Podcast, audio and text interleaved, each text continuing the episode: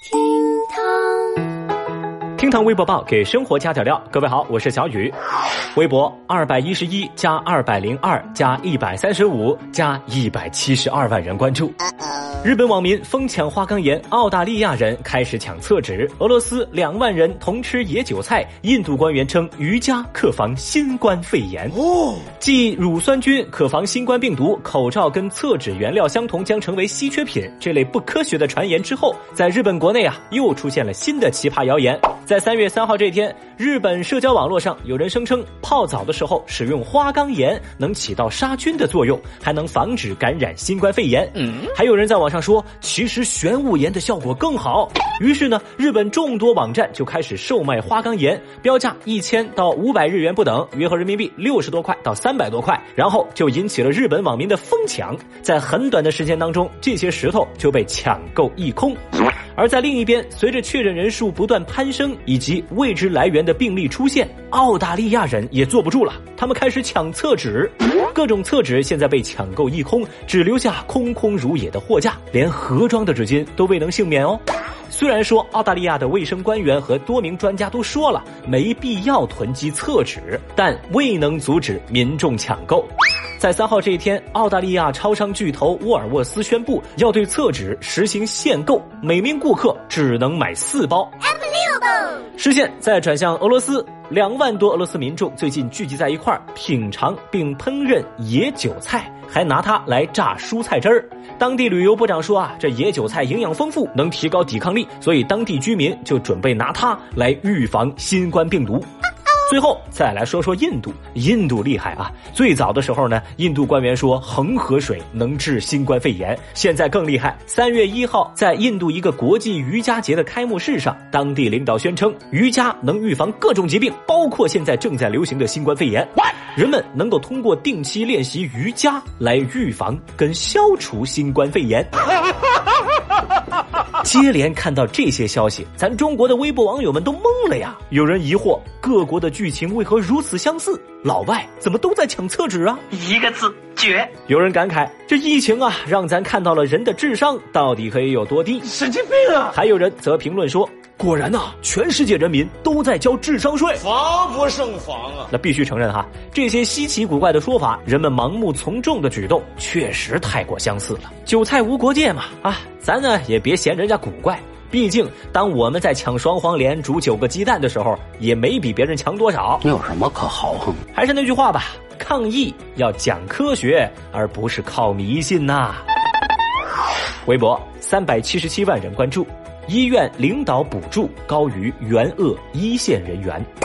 三月二号，一份陕西省安康市中心医院为疫情防控人员发放临时性工作补助的统计表在网上热传。这表格显示啊，发给急症内科、发热门诊等部门的一线医务人员，他们的补贴呢，普遍在四百到四千块之间，大部分人都是一千块出头。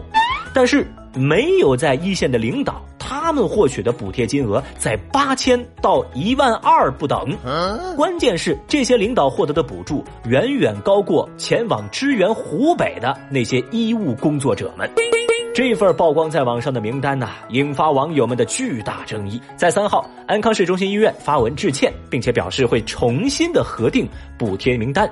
而伴随着舆论的进一步发酵，四号当地官方也站出来说话了，说当地纪委监委已经成立核查组展开工作，后续情况会及时向社会公开。在微博上，愤怒的微博网友们指责、批评、谩骂之声四起。有网友感慨说：“啊，这疫情真是一面照妖镜，心疼一线的医务人员。我怎么就管不住这手呢？”还有人则评论说：“啊，前方吃紧，后方紧吃，吃相太难看了吧？”还有谁？总之呢，小雨我非常支持重新核定这份名单。我觉得哈，该查还得查，公开透明啊，对大家都好。你在教我做事啊？哦，no！微博一百一十九万人关注，女子潜入医院盗走新冠肺炎患者手机。三月四号，广州第八人民医院发布了一份情况说明，说有一位女子杨某非法潜入到医院的隔离病区，偷窃了住院患者手机一部，然后离开了医院。关键，这位患者是新冠肺炎的确诊患者。杨某离开医院之后呢，全程有戴口罩。随后，身着防护服的公安民警通过线索摸排将其控制。因为杨某潜入了医院的隔离病区，还偷走的是新冠肺炎确诊病例的患者的手机，所以呢，医院判定他是密切接触者。现在呢，还把他放在医院隔离留观。但是围观的微博网友们不干了呀！大家对这样的盗窃行为展开热议。有人评价说，这小偷是贼胆包天，完全是要钱不要命，感染了也是活该。造孽！还有人留言说啊，这又是一场迷惑行为大赏，也算是个奇怪的人才了。哼！对这种人呢，小雨我没什么好说的，脑子不用，您捐出来好不好？又蠢又坏，建议啊自费治疗。神经病啊！微博一百零三万人关注。火神山等六十三件恶意商标注册申请被驳回。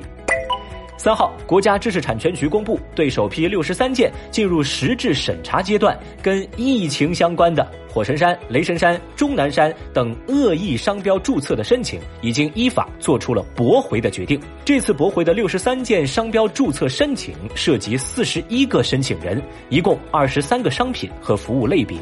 那看到这个消息呢，微博网友们拍手称快啊！同时，网友们自然联想到了前段时间有公司抢注李文亮商标的事儿，很多人就发微博谴责这些商标申请人呐。比如有人就说嘛，那么多不要脸的公司，就该把他们的名字拉出来晒一晒。你们那么想火，就让你们火一把！打我们的！哎，您还别说，小雨我还真的去仔细看了一下商标局公布的六十三个商标申请的表格，里头真的有这些公司的名字哦。建议您搜来看一看。看过之后，我只能说是丧心病狂啊！除了热搜上说的那三个山，就是终南山、火神山、雷神山啊，还有人申请了什么呢？吹哨人、方舱啊这样的商标，把我恶心的够呛。一边呢是火神山、雷神山、终南山三山鼎立克难关，一边是抢商标只为钱，毫无底线，不要脸。在这儿，我求求你们做个人吧！我从未见过有如此厚颜无耻之人。